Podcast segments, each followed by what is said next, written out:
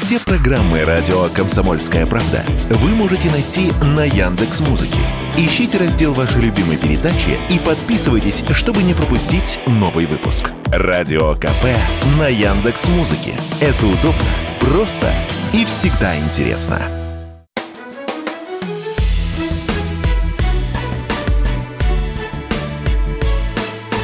Бофт знает. Здравствуйте, друзья! В студии радио «Комсомольская правда» Иван Панкин и Георгий Бофт, известный российский журналист и политолог. Подписывайтесь обязательно на его телеграм-канал, который называется так же, как и передача «Бофт знает». Всем рекомендую. Георгий Георгиевич, Здравствуйте. Здравствуйте. Очень много новостей, даже не знаю, чего, с чего начать. Ну, давайте все-таки с послания, да, долго ждали все-таки послание ну, президента. давайте. Долго ждали послания президента. Он вышел и послал Запад в известном направлении, как он это часто делает. Ну, давайте вот начнем с, в, с впечатлений. Прошу вас. Вы, может быть, были как-то обмануты, чего-то не получили, как ястребы некоторые. Объявление войны Украине, например. Впечатление ровное, вот так я бы сказал. Впечатление ровное. Речь долгая, я ее э, посмотрел даже в, в прямом эфире. Вот. Э, каких-то неожиданностей, э, ну, разве что вот приостановка э, СНВ-3, а так больше ничего такого э, неожиданного я там не услышал. Вот очень, мне кажется, была затянута первая часть по поводу обвинений, значит, этого самого Запада, потому что это уже много раз говорилось, и э, все эти тезисы э, Путин употреблял еще год назад, когда объявлял о начале специальной военной операции. В принципе, мне кажется, можно было не повторять. Вот. Э, но он решил повторить. Вот. Вот. А так, экономическая часть без неожиданностей, тоже особых там не было ни пряников раздачи, ну, тоже денег нет – значит, никаких-то свирепостей не было объявлено, слава богу. Мне кажется, что э, он э, как-то косвенно отреагировал на бурные дискуссии, которые в Думе там провоцируют буйные головы по поводу того, чтобы конфисковать у релакантов имущество. Ну, вроде как он высказался против, э, я так понимаю, эксцессов, но в то же время упомянул, значит, этих самых как они названы это были, э, национал-предатели, вот, типа этого. Вот. Их, наверное, будут преследовать в уголовном порядке по-прежнему достаточно жестко. Тут я тоже никаких вариантов послабления, там, законодательства о фейках, дискредитации российской армии тоже не вижу. Очередной призыв был к значит, суверенизации элиты, деофшеризации ее. Ну, мне кажется, он останется пока без ответа. А, потому что, во-первых, то, что э, там уже схвачено за мягкое место западными бывшими партнерами, его уже просто так оттуда не выцарапаешь, чтобы сюда вернуть. Вот. А, во-вторых, тех, кого еще не схватили, ну, они могут опасаться, что в России не очень благоприятные условия для инвестиций э, и нет защиты частной собственности достаточной, судов, ну и так далее и тому подобное по списку. Вот. Э, достаточно неожиданно было повышение минимального размера оплаты труда, довольно резкое. Но это явно, так сказать, попытка укрепить свою электоральную базу, вот. И э, что важно для президента в условиях продолжения военных действий, очевидно. Э, я думаю, что те, кто, кого можно считать ястребами, такими сторонниками решительных действий, они были разочарованы тем, что не объявлена была война, не объявлена новая мобилизация и так далее. Но я, честно говоря, этого не ждал. Вот, поэтому в данном случае я не был нисколько удивлен. Как-то так. Я в день послания вечером ехал домой, возвращался домой на такси, а езжу я не на экономии, а на комфорте и комфорт плюс. А, и таксист, русский мужик, мне говорит, слушайте, а вы послание-то сегодня смотрели? Вы знаете, я смотрел. Вот, вот послушайте, как президент говорит. Ни одного слова не выкинуть. Ни одного предложения лишнего в послании не было. Серьезно, цитирую, как сказал. А вы говорите, там первая часть затянута, Георгиевич. Простым людям, что называется, зашло, как обычно. А с чем вы связываете, что не объявил войну? Почему не объявил войну Украине? И надо ли обвинять, не обвинять, а объявлять войну? Ну, во-первых, это никак не поменяет характера текущих военных действий. Объявляя хоть там три войны или четыре войны, э, это никак не скажется на э, ситуации на э, фронте. Вот, а оно определяется противостоящими силами, там, так сказать, наличием живой силы, вооружений у противоборствующих сторон и так далее. Тут, в общем, что словесатов бросать в воздух. Вот, а, значит, а, это первое. Второе, я думаю, что избегание резких заявлений было сделано в том числе в преддверии некого важного заявления китайского руководителя Си Цзиньпина, который вроде собирается выступить с какими-то мирными инициативами. Я от них, честно говоря, ничего такого не жду. Но мне кажется, что вот перед этим объявлять какие-то резкие движения со стороны Москвы было бы не по-партнерски. А, ну и кроме того, в Москве уже находился в это время и сейчас находится значит, куратор а, всей китайской внешней политики, бывший министр иностранных дел Ван И. Вот, собственно, две такие причины. Кстати, насчет Ван И, давайте пока далеко не ушли-то отсюда. Чего ждете от этих переговоров, если подробно? С чем он приехал конкретно и с чем уедет? Он был, он, перед, он был перед этим в Европе, он был на Мюнхенской конференции по безопасности. А, там весьма дружески общался с европейцами и весьма холодно пообщался с э, госсекретарем Блинкиным. Потом поехал в Брюссель, тоже пообщался с европейцами, и он встречался с министром иностранных дел Украины Кулебой, которому якобы передал некий, так сказать, э, мирный план, условно говоря, Пекина, вот, на который пока Украина никакой реакции не показала. Э, но э, предложения были переданы. Э, и Киев это подтвердил. Я думаю, что такие же предложения будут переданы или уже вот передаются в этот момент Москве. Вот, и, соответственно, мы потом услышим ее реакцию в самое ближайшее время. А вы не оценили, или, может быть, наоборот, оценили, что впервые за долгое время, но уже на Новый год президент что-то такое практиковал, когда традиционно выступал с речью за пять минут до. А, тогда он стоял на фоне людей, участников военной, специальной военной операции, и тут тоже было много людей а, в гостином дворе в Москве, которые участвуют в специальной военной операции. Значит ли это, что у нас все-таки идет какая-то некая трансформация элит или нет? Что теперь простые люди у нас э, выходят вперед наконец-то? А не вот эти вот непонятные мужики в пиджаках. А куда, куда выходят простые люди вперед? Я что-то не понял. Я нигде впереди никаких простых людей не видел.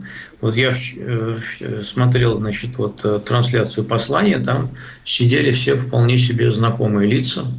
Э, посадили для, значит, ну, для показания, выказания, выказывания уважения некоторых участников СВО но не более того. Так все те же самые лица сидели в первых рядах, вот все прям вот э, из года в год одни и те же прямо сидят. Не было Кадырова, и по непонятной причине. Э, вот. Для меня самой большой интригой в, в качестве приглашенных было присутствие и отсутствие Пригожина, но его не было тоже. И не было Собянина, который потом объяснил это болезнью. Вот, так что э, больше никаких сюрпризов там, никаких простых людей я там не видел в этом зале. Может, вы их увидели? Это были участники СВО, все-таки были. Ну, участники да. СВО я упомянул, участников СВО там да. посадили. Да. А они не простые разве люди? Простые люди. Э, я не знаю их поименно, кто эти участники СВО, в каком они звании, я погонов не разглядел. Ну, так или иначе, я считаю, что участник СВО, так или иначе, это все-таки ближе к простому человеку, рядовому гражданину, чем, а, ну, вот вы упомянули Собянина, Кадырова, чем они. Ну, если вы понимаете, да? Или чем депутаты Госдумы, скажем так. Я вот лишь опираясь на такое не сравнение. не надо преувеличивать значение посадки нескольких человек в зал. А хотелось бы, кстати, просто, понимаете, хотелось бы. Ну, мало ли что кому хотелось бы. Злой вы, Георгий Георгиевич, впрочем, как всегда. Что касается социальной части, оцените ее, пожалуйста, ведь много было уделено внимания. Мат-капитал упомянул президент. Ну, мат-капитал упомянул президент применительно к новым территориям.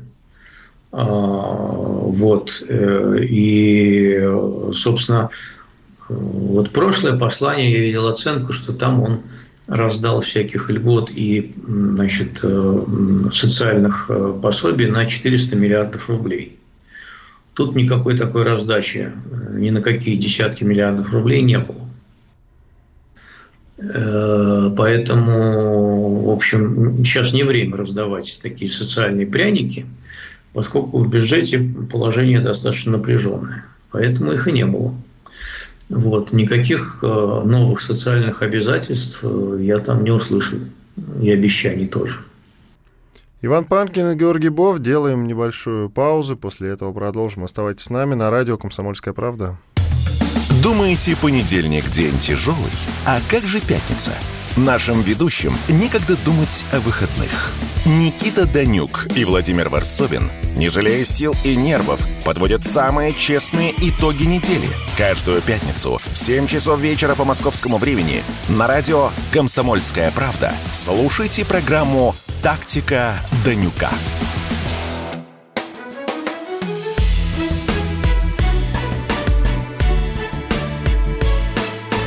Бофт знает студии радио «Комсомольская правда» Иван Панкин. На связи по скайпу Георгий Бофт, известный российский журналист и политолог. Мы продолжаем. В очередной раз призываю вас, друзья, подписаться на телеграм-канал «Бофт знает». Обязательно сделайте это. Идем дальше. Мы говорим про послание президента, обсуждаем его, анализируем с Георгием Георгиевичем.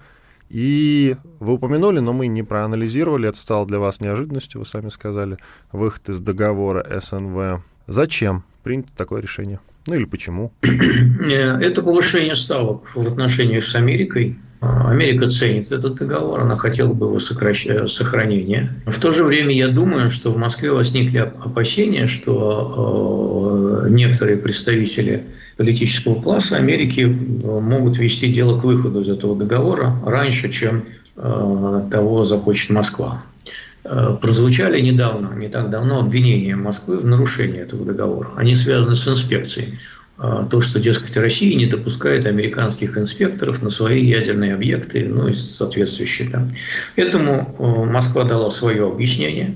Э, объяснение это э, сказано, что вот мы, вы против, против нас сейчас воюете руками Украины, как вы все мыслите, значит, какие-то инспекции на наших военных объектах. Кроме того, значит, вы же не даете э, прилететь нашей делегации напрямую на своем самолете в Америку для проведения таких инспекций, поскольку вы запретили российским самолетам влетать э, в воздушное пространство Северной Америки.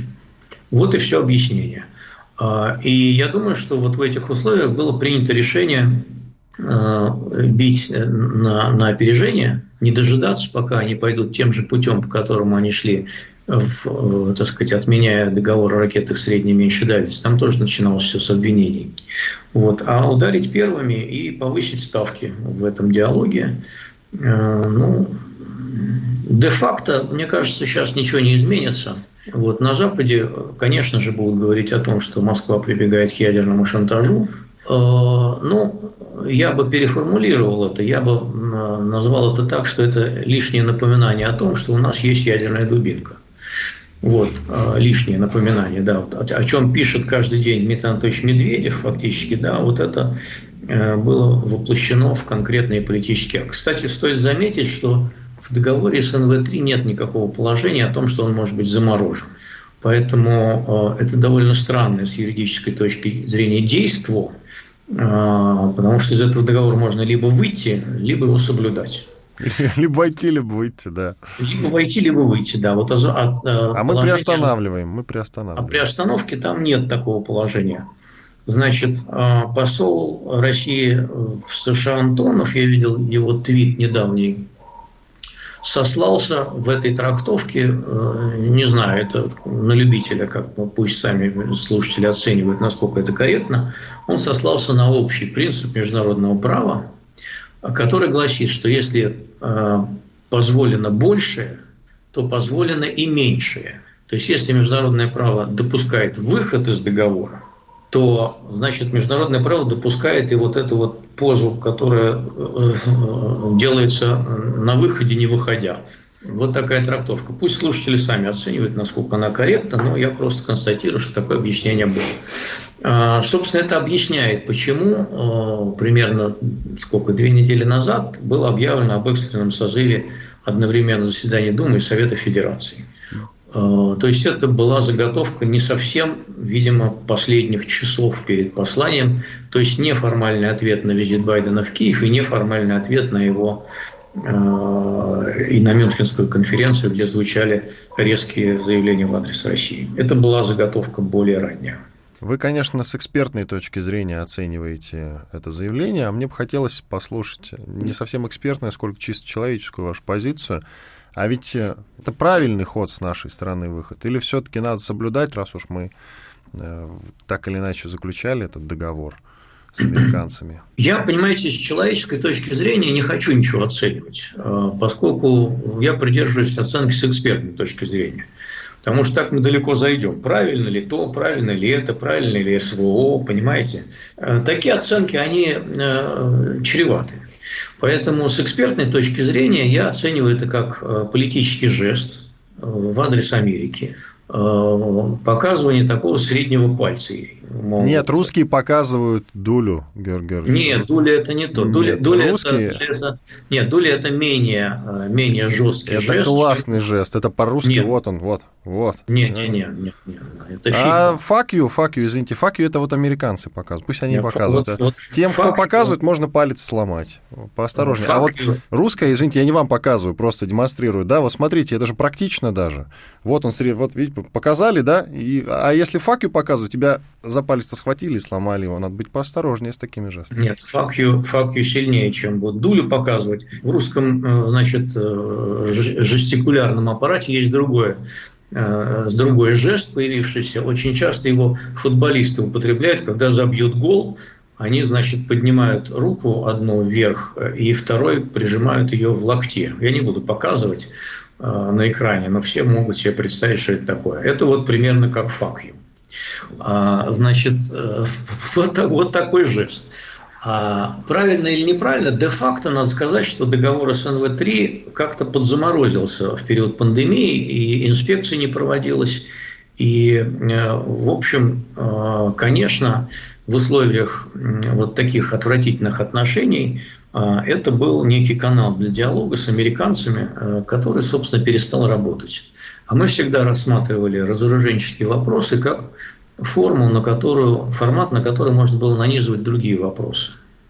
А, ну, а раз уж здесь все прекратилось, то что его, как бы, и, говорится, и сохранять. А чисто по-человечески я опасаюсь гонки ядерных вооружений, которые может вслед за этим начаться. И чисто по-человечески я опасаюсь также того, что мы в, этом, в, этой гонке, в этой гонке вооружений можем надорвать себе пупу. Так а о какой гонке вооружений может идти речь, если вооружения Ядер. у обеих сторон уже имеются? Как Ядер. Ядерных да. вооружений. Какая гонка-то может быть? Мы ну, выпустили на боевое дежурство за год 30 кораблей, насколько я знаю, с ядерными боеголовками на борту.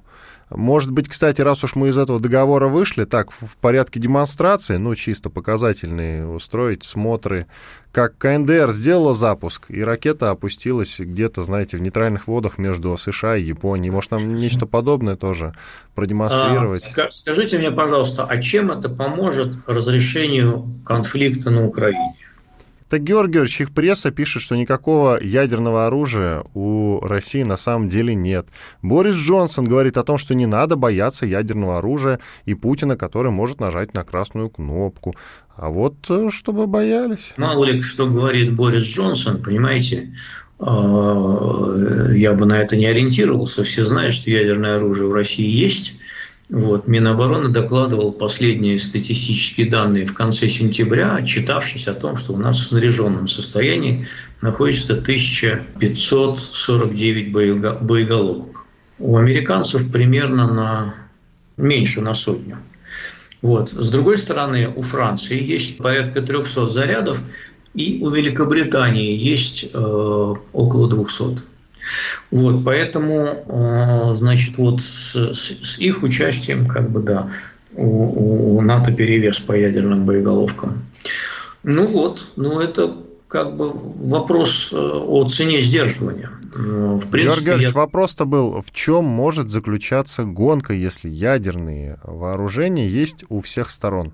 В чем гонка? В том, что, в том, что например, российское военное командование может принять решение об увеличении числа боеголовок и числа носителей. А чего пока не сделано, и более того, МИД специально заявил, что мы будем придерживаться численных ограничений. Есть опасность того, что э, сокращение мер доверия в ядерной области может привести к опасной эскалации конфликта, который может перерасти в ядерную стадию и в ядерную войну.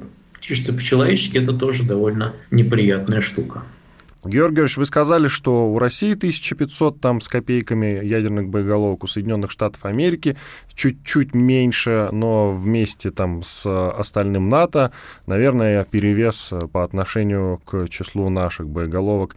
Какой смысл изготавливать нам даже еще там сотню-другую, третью, если то число, количество ядерных боеголовок, которые есть у всех сторон, оно смертоносно для планеты? Какой а, смысл? Логика ядерного, гонки ядерных вооружений в свое время состояла в том, чтобы создать э, такое большое количество ядерных боезарядов и носителей, которое могло бы гарантированно преодолеть противоракетную оборону противника. Собственно говоря, система ПРО, которая была придумана в 1972 году Никсоном и Брежневым, а она, договор по ПРО, он и был призван ограничить, так сказать, вот э, Э, эту гонку вооружений, потому что э, создание системы ПРО э, создавала, надежная система ПРО создавала у противника чувство неуязвимости. Вот такая была логика. Собственно говоря, почему китайцы сейчас провозглашают программу увеличения числа своих ядерных боезарядов до конца 20-х годов в три раза? Ровно по той же логике. Ровно по той же логике. Они собираются довести число своих ядерных зарядов, дай бог память, по-моему, до 900. Вот. А, так вот, такая логика, чтобы гарантированно преодолеть противоракетную оборону противника. А, и чем более совершенна будет э, система ПРО, которая теперь ни, никакими договорами не ограничена, тем больше может, согласно такой логике, возникать мотивация увеличить число ядерных боеголовок, чтобы засыпать ими противника по самые уши. Вот так. Иван Панкин и Георгий Бов. Делаем четырехминутный перерыв. После полезной рекламы и хороших новостей продолжим. Оставайтесь с нами. Они видят, что происходит, знают, как на это реагировать и готовы рассказать вам, что будет. Начинайте день в правильной компании – с понедельника по пятницу в 8 утра по московскому времени слушайте программу Игоря Виттеля и Ивана Панкина «Что будет?» Честный взгляд на происходящее вокруг.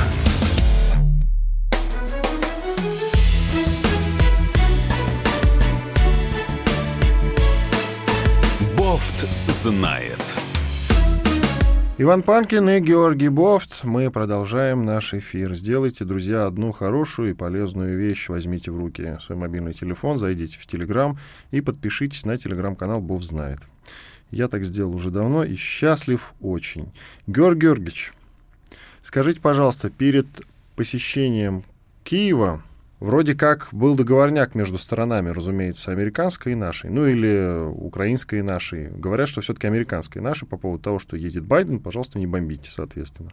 Вот. Ну и мы, конечно же, сказали, а зачем нам бомбить Байдена? Хороший человек, он и так скоро умрет.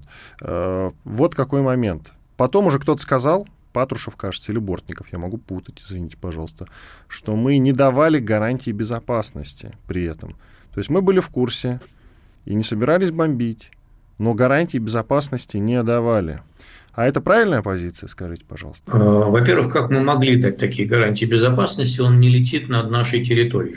А, но ведь вот. все, что движется по... Я, смотрите, все, что движется и все, что враждебно движется по территории Украины, да, а Байден это все-таки некая враждебная субстанция по отношению к нам. Это для нас законная цель, по идее. Нет, мы не находимся в состоянии войны с Америкой. Америка не находится в состоянии войны с нами. И я бы вас попросил не разжигать тут милитаристскую истерию. Вот. А никакой законной целью президент Америки для нас не является. Бог с вами. Вообще, куда мы, куда мы клонимся? Не знаю.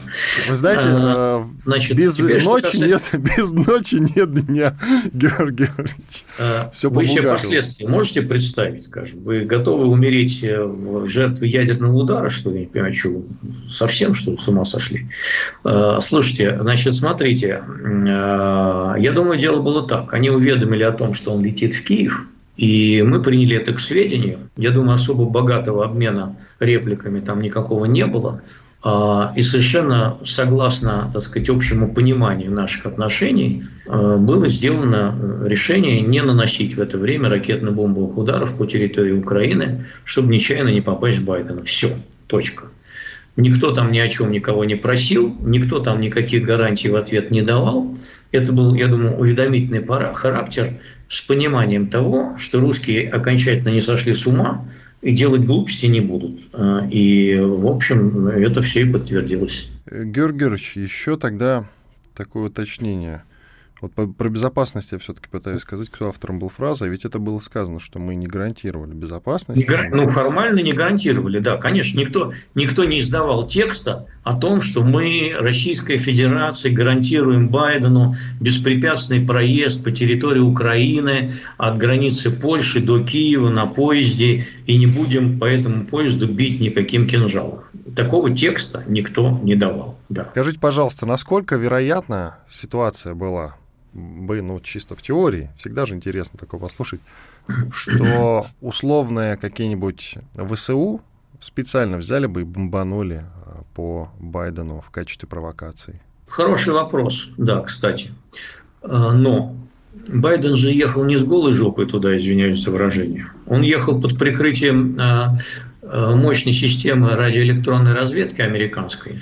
Э, и я думаю, там были обеспечены такие меры безопасности, э, что даже если в кошмарном сне себе представить, что какой-нибудь сумасшедший из ВСУ такое бы предпринял, то, во-первых, бы а, его бы сразу вычислили. Не свои, а вычислили бы американцы. И на этом поддержка Украины просто в тот же день закончилась бы. Причем а, Америка могла бы сделать заявление о том, что это, мол, русские сделали, или Стрелков пробрался на Украину а, и запустил стингер по, а, значит, по поезду Байдена. Но правду, но правду они при этом бы знали, правду знали. И исходили бы они не из этой пропагандистской феньки, а они исходили бы из того, что они знали. И они сказали, да ну их нахрен этих, понимаете, если они такое себе позволяют, ну мы тогда с ними завязываем. Тогда, может, русские правы.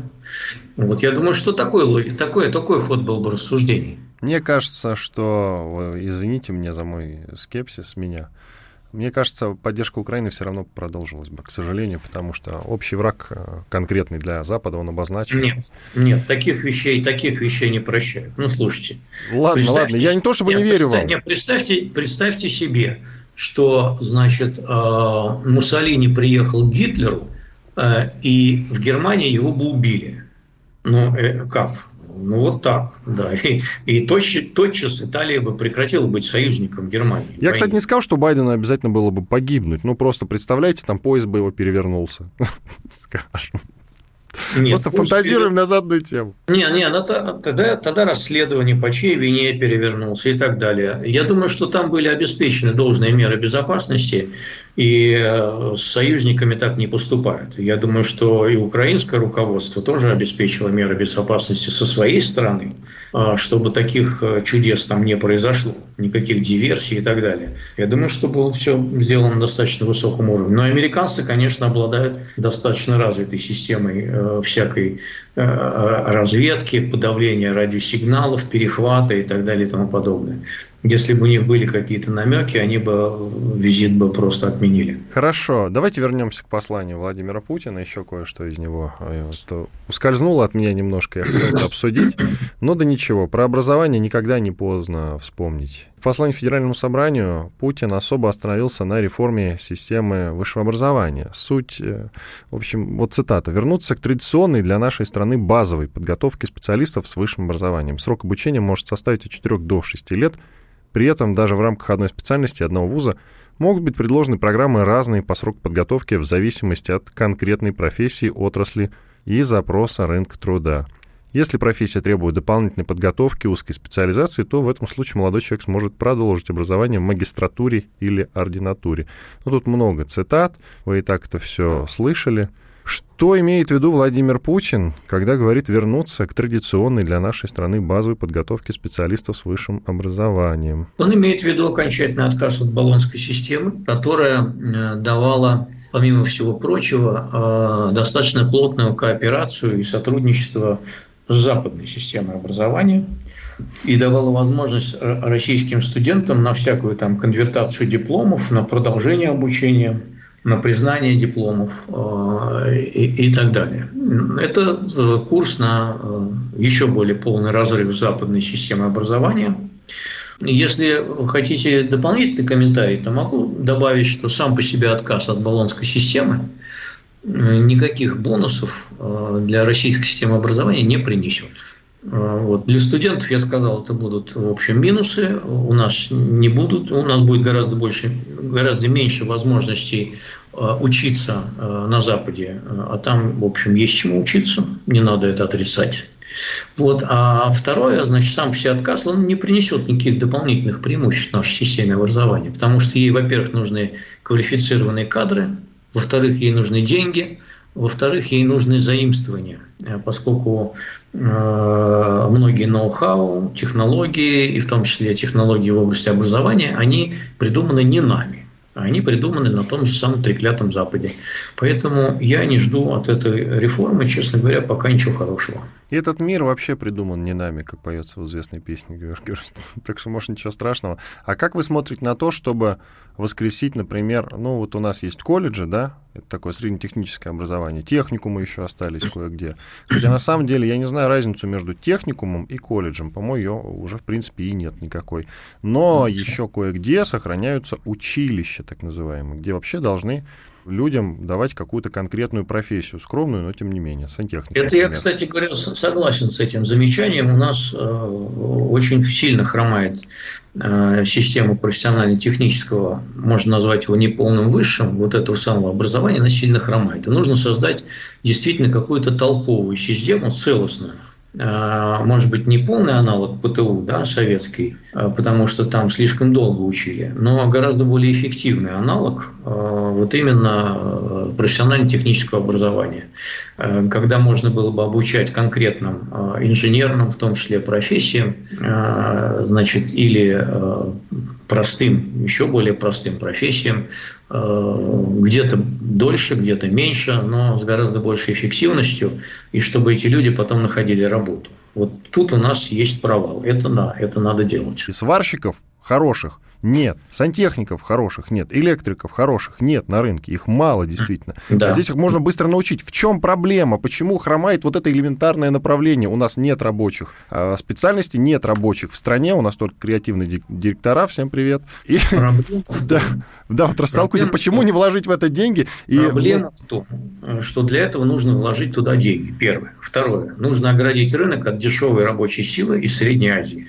А, потому что эти люди, а, которые приезжают сюда, они учатся, так сказать, на э, своих и наших ошибках, но они обучаются в деле, и потом уже становятся какими-никакими сантехниками, там, сварщиками и так далее и тому подобное. Путем проб и ошибок идут, понимаете? А можно обучить своих. Вот. Но и качественно поднять зарплаты, соответственно, за счет ограждения, защиты рынка труда от иностранной дешевой рабочей силы. Во всем мире это практикуется. Происходит защита рынка труда от дешевой иностранной рабочей силы.